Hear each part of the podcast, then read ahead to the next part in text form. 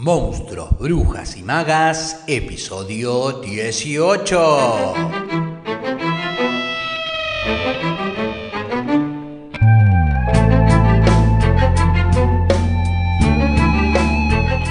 Va entonces el programa de hoy en donde conversaremos sobre el terror, tradición en la literatura de terror en Argentina y sobre la política y el terror, a no confundir con el terror de la política, sobre lo cual ya hablamos un poco en el episodio de ayer. Para comenzar me gustaría apuntar que quizás una de las razones por las cuales la narrativa de Mariana Enríquez se ha distinguido sobre otras producciones contemporáneas es que probablemente se ha resignificado el género y una tradición que cuenta con algunos referentes en la historia argentina. Podemos pensar, por ejemplo, en algunos textos de Leopoldo Lugones o en cierto estilo o la voz distante, fría, irónica de algunos personajes femeninos de Silvino Campo, aunque no escriba propiamente dentro del género. También podemos pensar en Horacio Quiroga, en donde no, no prima lo sobrenatural, sino todo lo contrario, un realismo bastante crudo y cruel. Y también ahí asomando al querido Julito, algunos cuentos de Julio Cortázar. Pero lo cierto es que de aquellos lados de esta parte, en estos últimos años, el, el terror no lograba eh, captar la, la atención de los lectores o de las editoriales. Y lo que se ha producido ha quedado muchas veces eh, relegado a un, a un segundo plano, al menos hasta la irrupción de la pandemia. Acá creo que se da un cambio en, la aparición de este virus, creo a modo muy subjetivo, ¿eh? que, que, siento que reaviva la configuración del horror, el terror, el miedo social. Pero unos años atrás, e incluso aún con, este impulso dado por los tiempos actuales, la situación de la literatura de género no gozaba en Argentina ni en el mundo de la val y la consolidación de otros términos que uno podría decir eh, más serios, no gozaba de esa misma reputación. Esto no solo eh, sucedió en Argentina, sino también, como decía, a nivel macro. Y si bien hay otros países que tienen más, más tradición dentro del terror, lo cierto es que siempre ha sido considerado como un género menor, ignorado por el canon literario y la academia. Quizás esto se deba a, su popularidad. ¿no? Acá aparece la relación entre lo culto y lo popular, eh, o la cultura de masas versus eh, lo prestigioso, lo, académico. ¿no? Entonces, eh, al asociarse a esto, eh, se lo prejuzga y se, se, le da como que viene junto a, a, la falta de calidad, como decía.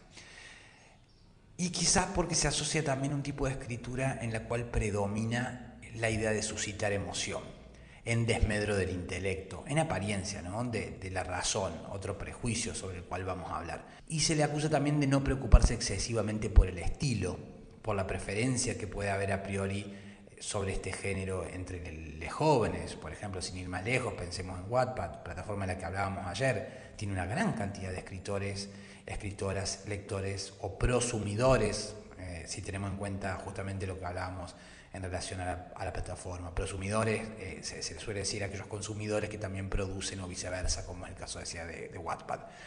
Pero esta popularidad, como comentaba, atentó durante mucho tiempo con el género para que no sea tomado como un gran género y que quedó relegado a un segundo plano para quienes no están familiarizados o profundizando sobre el tipo de narraciones y se lo asociaba a la lectura de entretenimiento, a veces vulgar, superficial y por qué no boba.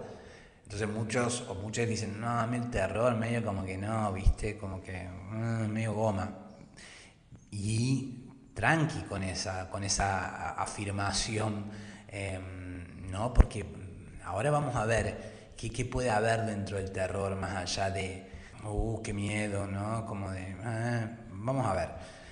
La irrupción o la visibilidad de Mariana Enríquez dentro de la industria editorial, como de algunos pocos autores y autoras dentro del género, se da por una revitalización de los parámetros y de los procedimientos propios del género, que son resignificados al al ponerlos en contacto o a dialogar desde otra perspectiva con, con el presente. Así el terror se va a encontrar siempre como una forma que contiene y revela problemáticas, conflictos, temas y una reflexión desde la contemporaneidad, desde una mirada singular, inquietante, que se apropia de esa tradición para reubicarla o renombrarla, ya sea desde un contexto geopolítico, social y cultural, en este caso argentino, que sin embargo logra ser universal. Prueba de eso es la cantidad de países a los que se ha traducido la obra en este último tiempo. Por eso es posible encontrar en su producción un interés en, su escritura ligado a, temas sociales, a temas políticos, de género y demás. Ahora, bien, vamos a lo siguiente. ¿Qué es el terror? Para responder a esto, vamos a decir que eh, que es muy difícil justamente responder a esto, porque sería tan complejo como decir qué es el bien y qué es el mal, qué es lo falso y qué es lo verdadero, qué existe y qué no existe. Inquietudes, por cierto, presentes, tanto en el terror como en el género fantástico, ambos géneros que, como decía al principio, están asociados a lo, a lo masivo a veces. Muchos seguramente coincidamos en algunos conceptos en relación a estos temas, pero seguramente en otros no. Con el terror sucede algo similar. Lo que me suscita una emoción de miedo a mí puede no provocar el, terror en otro. Es decir, quizás no podamos definir qué es el terror más allá de un miedo intenso, ponele, una sensación que nos provoca algo, alguien, pero ¿qué lo provoca? Es siempre un abismo. qué le provoca miedo a alguien? Lo que sí quizás podamos encontrar son ciertos patrones o elementos comunes que, que nos asusten o que nos aterren por igual y que otros eh, tendrán que ver pura y exclusivamente con nuestra subjetividad, con nuestra memoria, con nuestra experiencia y desde luego con, con nuestra cultura. A lo largo del tiempo, el canon literario, la academia, ha ido encontrando ciertos procedimientos, ciertos estilos, técnicas temáticas que se repiten o que se enmarcan o que enmarcan la producción de diversos autores y autoras a lo largo de la historia, más allá de las eh, singularidades de estilo de cada uno de estos. Existe, y han descubierto que existe una, línea o una discusión central que podría em, aparecer, que podría distinguir, por ejemplo, encontrar diferencias entre lo fantástico, lo extraordinario, que sería lo weird, lo raro, y el terror en sí. Dentro del terror podríamos encontrar diferencias, por ejemplo, entre Lovecraft, eh, que presupone que para que una obra de terror sea considerada como tal tiene que haber un elemento sobrenatural. En cambio, Stephen King, más cercano en el tiempo para nosotros, existe, por ejemplo, eh, la idea de que el terror es aquello que se asocia a la presión fóbica de lo social, a la impresión que nos provoca algo que nos da miedo sin que medie necesariamente lo sobrenatural pero que puede suscitar el horror sin que éste esté vinculado necesariamente a grandes temas como la muerte, la aparición del monstruo, la locura, el corte de la realidad, etc. El mismo Stephen King, de hecho, ensaya en su novela Carrie algunos procedimientos posibles donde el terror aparece eh, a partir de la idea de trauma, de fobia, de conflicto social subyacente.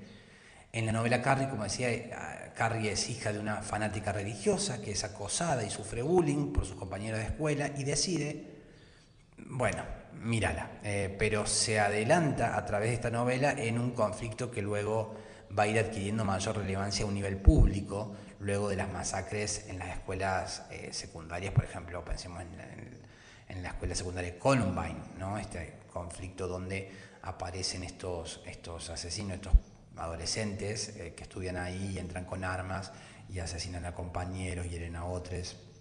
Y digamos, miren qué relevancia adquiere esta Carrie que se burla, este, este personaje que se burla, eh, que del, cual se burlan, eh, cómo, cómo, conecta con esa realidad que King ya empieza a ver, que empieza a aparecer en las escuelas secundarias de Estados Unidos, donde está latente esa violencia, donde está el miedo latente de que aparezca eh, la, muerte posible. Y esto lo hace quizás porque fue maestro de escuela, que descubrió o intuyó, que había algo de ese miedo posible eh, y lo trasladó a la, ficción. En esta novela el elemento sobrenatural está reducido al mínimo. hay otra cosa ahí. Eh.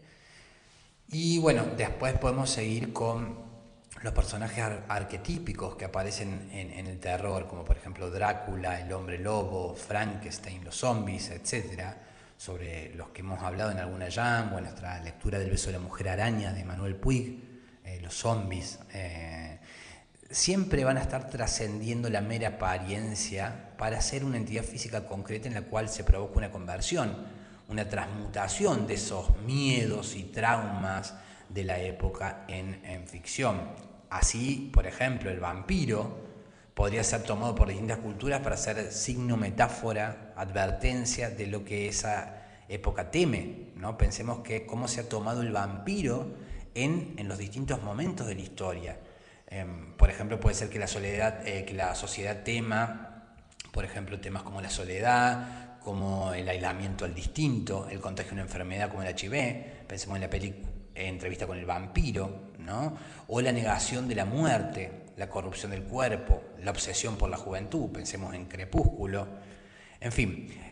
Es decir, que el terror, cuando profundiza más allá de los procedimientos técnicos propios del género, muy posiblemente sea metáfora y posibilidad de dar cuenta de esta coyuntura política, social y cultural de la que hablábamos.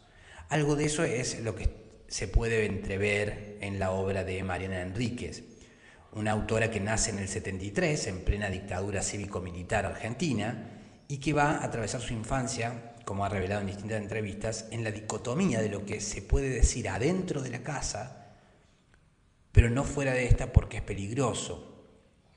Pensemos en el rol que tienen las casas eh, embrujadas dentro de eh, la literatura de terror. Y Mariana Enríquez va a atravesar su adolescencia y preadolescencia entre las lecturas de las denuncias y torturas publicadas por la CONADEP en el libro Nunca Más, y luego entre la hiperinflación del gobierno de Alfonsín. Todo esto se va a trasladar a, sus relatos y sobre todo a las cosas que perdimos en el fuego, del que seguiremos profundizando y conversando mañana porque hoy ya se me acabó el tiempo. De modo que aquí queda pues este episodio número 18 en donde deseo haberles aportado contenido que haya sido de su interés y haber sido buena compañía y agradecerles porque ustedes han sido buena compañía para mí y valoro mucho que me sigan acompañando para aprender, descubrir, redescubrir y por qué no encontrarnos en el camino de este alto viaje entre monstruos, brujas y magas. Mañana jueves continuaremos con la lectura de las cosas que perdimos en el fuego y a partir de ello analizaremos lo siniestro, lo macabro y el universo gore, todo eso sí, o al menos lo intentaremos. Y no se me vayan sin que antes les agradezca por sus valoraciones en iBox, sus suscripciones en Spotify, por dar me gusta, sus interacciones a través de nuestras cuentas en Facebook, Instagram, YouTube, Twitter, LinkedIn, por su participación en actividades del espacio, por sus contribuciones y colaboraciones y para hacer todo esto sostenible a través de los links que siempre dejo en la descripción. Mi nombre es Facundo Rubiño, coordinador y creador de la Crespo Estudio y quien les desea que hagan un muy buen día. Será entonces hasta mañana jueves, pebetas, pebetes, para seguir con más monstruos, brujas y magas a las 7.30 Argentina por tu plataforma de podcast favorita.